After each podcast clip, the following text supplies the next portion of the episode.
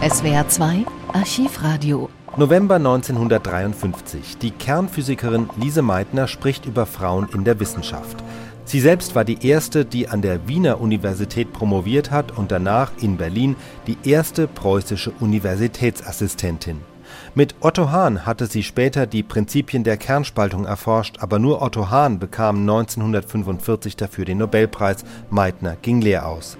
In einem Radiointerview spricht sie 1953 über Frauen in der Forschung auf der Grundlage ihrer eigenen Erfahrung. Als ich vor mehr als 50 Jahren an der Wiener Universität Mathematik und Physik zu studieren begann, war ich sehr stark beeindruckt von der neuen Gedankenwelt, die mir eröffnet wurde. Die Frage, ob ich als Mädchen später die Möglichkeit haben würde, wirklich wissenschaftlich zu arbeiten, hat mich damals nicht ernsthaft beschäftigt. Infolgedessen habe ich auch sehr wenig über die Entwicklung der Frauenbewegung gewusst. Vor allem war mir nicht klar geworden, was sie für die verschiedenartigsten Probleme bedeutet, die das individuelle Leben und das Gemeinschaftsleben in der menschlichen Gesellschaft in sich schließen. Natürlich hatte ich das eine oder andere über die Frauenfrage gelesen, aber ich glaubte nicht, dass etwa ein Buch wie Der physiologische Schwachsinn des Weibes von Möbius, obwohl es von 1900 bis 1922 in zwölf Auflagen herauskam, oder das 1910 erschienene Buch von Max Funke Sind Weiber Menschen mit dem Untertitel Mulieris homines non sunt ernst genommen und widerlegt werden musste. Später habe ich begriffen, wie irrtümlich diese meine Auffassung war und wie viel Dank speziell jede in einem geistigen Beruf tätige Frau den Frauen schuldig ist, die um die Gleichberechtigung gekämpft haben. Dass ich erst relativ spät zu dieser Einsicht gekommen bin, lag an einigen besonders glücklichen Umständen in meiner wissenschaftlichen Entwicklung. Nach meinem Doktorat an der Wiener Universität bin ich zur weiteren Ausbildung nach Berlin gegangen. Dort gab es damals einen Kreis ungewöhnlich reger junger Wissenschaftler. Sie sind heute fast alle weltberühmt. Und in diesen Kreis wurde ich nach kurzer Zeit als zugehörig aufgenommen. Das war sowohl menschlich als wissenschaftlich eine sehr große Hilfe für mich. Dazu kam ein zweiter großer Glücksfall. Ich erhielt nach einigen Jahren die Stelle eines Assistenten am Institut für theoretische Physik bei Max Planck. Im Allgemeinen war aber damals die Einstellung in Deutschland zum Frauenstudium sehr ablehnend. Es waren keineswegs nur Universitätslehrer, die Schwierigkeiten machten. Viele Mädchen mussten sich die Studienerlaubnis von ihren Eltern erkämpfen. Diese im Bürgertum vorherrschende Einstellung ist wohl auch der Grund gewesen, dass in Deutschland die Frauen erheblich später zum Universitätsstudium zugelassen wurden als in anderen europäischen Ländern.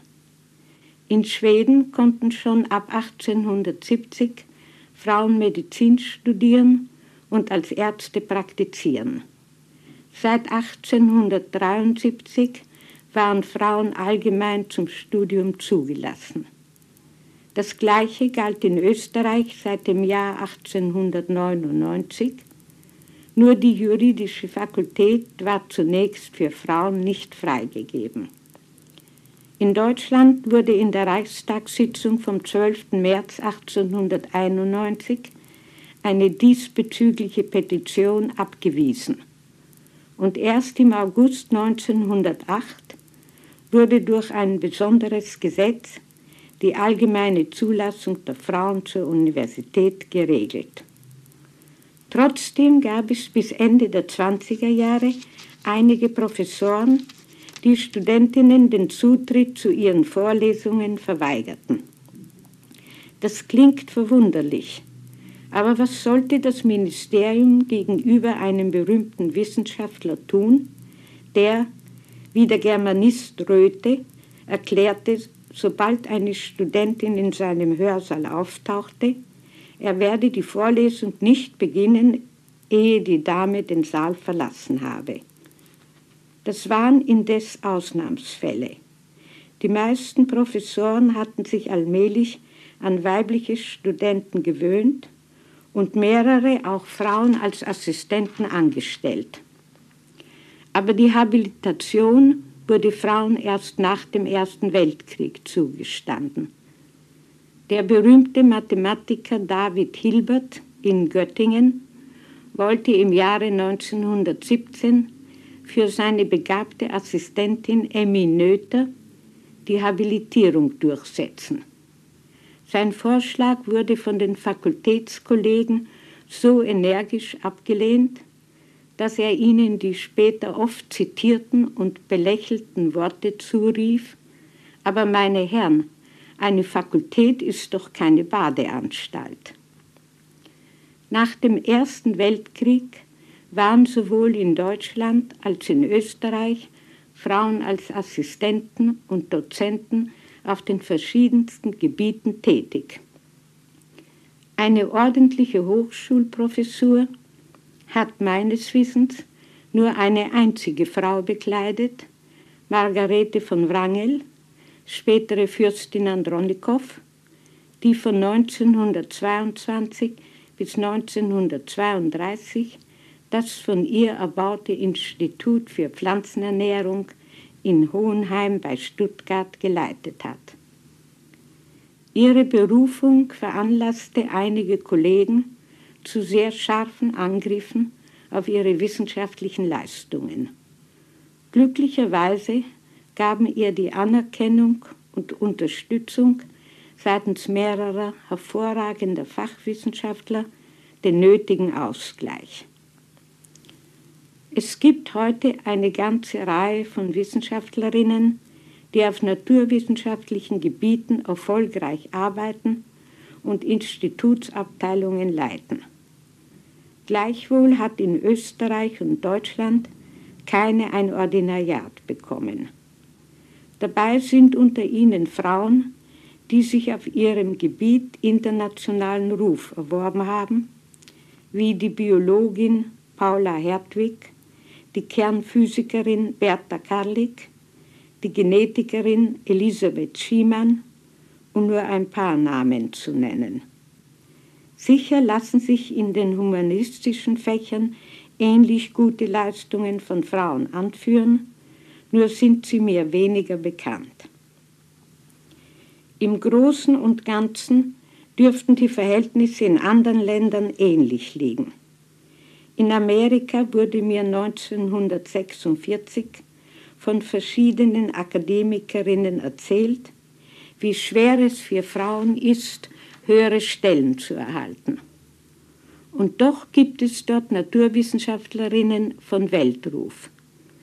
Der theoretischen Physikerin Maria Meyer-Göppert verdanken wir sehr wichtige Arbeiten über den Aufbau der Atomkerne. Die Bücher der beiden Anthropologinnen Margaret Mead und Ruth Benedict sind in alle Sprachen übersetzt worden. In England wird noch heute darum gekämpft, dass an Schulen Frauen die gleiche Bezahlung erhalten wie ihre männlichen Kollegen. In Frankreich haben die großen Leistungen von Madame Curie und Irene Curie-Joliot den Frauen vielleicht den Zutritt zu höheren Stellen erleichtert. Aber genauer informiert bin ich nur noch über die speziellen Verhältnisse in Schweden. Hier war, wie schon erwähnt, seit 1873 das Universitätsstudium für Frauen freigegeben. 1897 erhielt zum ersten Mal eine Frau Dr. Jur Elsa Eschelson die Dozentur und zwar auf dem Gebiet des Zivilrechtes. Sie war sowohl als Universitätslehrer als auch als Wissenschaftler sehr geschätzt.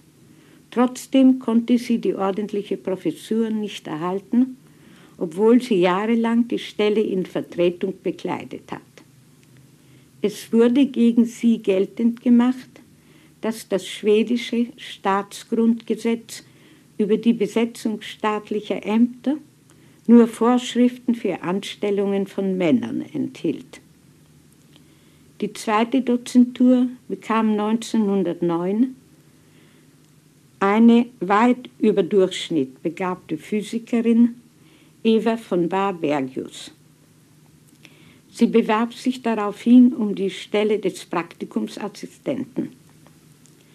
Der leitende Professor in Physik, der ihr sehr wohlgesinnt war und sie sehr schätzte, schüttelte ganz erschrocken den Kopf und sagte, das ist unmöglich.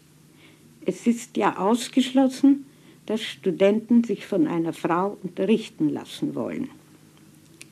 Da aber kein anderer geeigneter Bewerber vorhanden war, bekam sie trotzdem die gewünschte Stelle und war ein bei den Studenten besonders beliebter Praktikumsassistent. 1938 wurde Dr. Med Nana Schwarz zum ordentlichen Professor an der Medizinischen Fakultät in Stockholm, dem sogenannten Karolinska-Institut, ernannt. Und seit einigen Jahren ist in Uppsala Gerd Enequist mit dem Ordinariat für Geographie betraut. Also zwei ordentliche Professuren im Lauf von drei Generationen studierender Frauen. Das ist selbst für ein kleines Land überraschend wenig. Wenn man sich fragt, was die Gründe hierfür sein mögen, so sieht man, dass sie sehr mannigfacher Art sein müssen. Sicher spielen die geschichtliche Entwicklung, Tradition und Gewohnheit, psychologische und physiologische Momente eine nicht unerhebliche Rolle. Dass die zwei letztgenannten Faktoren unter normalen Umständen überwunden werden können, haben die vergangenen Jahrzehnte deutlich gezeigt. Es kann auch kaum bezweifelt werden, dass die Entwicklung in der Richtung der Gleichstellung der Frau vor sich geht. Dass dabei einige besondere Probleme noch ihre Lösung finden müssen, wird wohl niemand übersehen.